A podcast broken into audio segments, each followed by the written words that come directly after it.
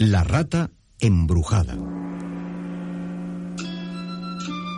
Hace mucho tiempo, en un pueblecito en las montañas del Japón, vivía un labrador con su esposa y sus numerosos hijos e hijas. La familia era muy pobre, de modo que todos los hijos debían ponerse a trabajar en los campos tan pronto como tenían edad para hacerlo. Pero el hijo menor, Kami, era demasiado pequeño y débil para trabajar. Como era un chico inteligente, sus padres decidieron que se hiciera monje, y un día le llevaron a un monasterio y pidieron al abad que lo admitiese. Kami no tardó en aprender las enseñanzas impartidas por los monjes, pero tenía un grave defecto. Le entusiasmaba ponerse a dibujar gatos cuando debía estar estudiando. Los dibujaba en todas partes, incluso en lugares prohibidos como los márgenes de los libros sagrados y en los biombos, muros y pilares del templo. Y por más que le reprendía el abad, Kami no podía dejar de dibujar pues era un artista nato. Kami vivió y estudió en el monasterio durante un tiempo, hasta que un día le llamó el abad y le dijo, No podemos enseñarte más, Kami. Jamás serás un buen monje, pero tal vez llegues a ser un buen pintor. Debes abandonar el monasterio. Pero antes de partir, Escucha atentamente lo que voy a decirte y no lo olvides nunca. Evita de noche los espacios amplios y permanece en lugares reducidos. Cami no comprendió el significado de aquello. Mientras hacía un fardo con sus escasas pertenencias y se alejaba del monasterio, no dejó de darle vueltas en la cabeza. No sabía a dónde ir ni qué hacer. No podía regresar a casa, pues sus padres eran demasiado pobres para hacerse cargo de él. Entonces recordó el monasterio de Nicoto, que estaba a unos 15 kilómetros de distancia. Tal vez aquellos monjes accederían a admitirlo, y emprendió el camino hacia Nicoto. Kami ignoraba que aquel monasterio se hallaba entonces cerrado. Varios meses atrás, una inmensa rata embrujada había hecho su aparición en un nebuloso atardecer y todos los monjes habían huido del lugar con el miedo metido en el cuerpo.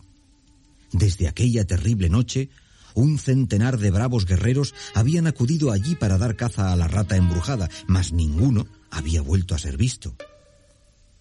Cuando Kami llegó a Nicoto había anochecido, y todo estaba en silencio. Fuera del templo ardía una hilera de linternas doradas. Los lugareños decían que eran las luces del diablo que la rata embrujada había encendido para atraer a los caminantes y hacer que entraran a reposar. Kami subió confiado las escaleras del templo.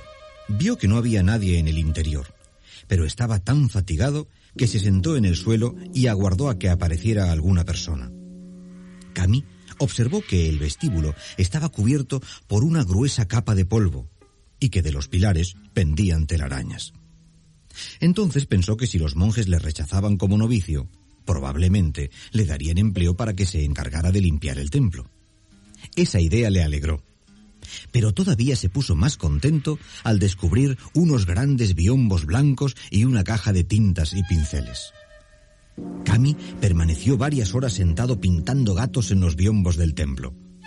Luego, poco antes de la medianoche, se tumbó en el suelo a descansar. Había cerrado los ojos y estaba casi dormido cuando recordó las palabras del viejo monje. Evita de noche los espacios amplios y permanece en lugares reducidos. Con un sobresalto, Kami se despertó del todo. El templo era amplio y silencioso, y de pronto sintió miedo. Se puso en pie y buscó con la mirada una habitación más reducida donde poder dormir seguro. En un extremo del vestíbulo había una pequeña habitación desocupada con una puerta corredera. Cami penetró en ella, se tumbó en un rincón hecho un ovillo como un gato y cayó en un sueño ligero. Una hora antes del amanecer, una inmensa sombra negra apareció en la pared del templo. Todas las linternas doradas se apagaron súbitamente. Momentos más tarde, Cami se despertó al oír un ruido espeluznante hecho de silbidos y chillidos. Permaneció agazapado en el rincón sin atreverse a mirar por la puerta corredera, sin apenas atreverse a respirar. Los espantosos chillidos fueron aumentando de volumen hasta que pareció como si todo el templo se estremeciera. Súbitamente cesaron los ruidos. Durante el largo silencio que siguió, Cami permaneció tendido en el rincón, completamente inmóvil, hasta que los primeros rayos del sol iluminaron la pequeña habitación. Al fin, Cami se puso en pie y salió sigilosamente de la estancia. En el vestíbulo del templo, tendida frente a los biombos, yacía la monstruosa rata embrujada, más grande y aterradora que un rinoceronte, muerta en un charco de sangre. Cami se llevó tal impresión que pasaron varios minutos antes de percatarse de que los morros de los gatos que había dibujado en los biombos del templo estaban manchados de sangre. Sus gatos habían dado muerte a la rata embrujada. Y las palabras del viejo y sabio monje le habían salvado la vida.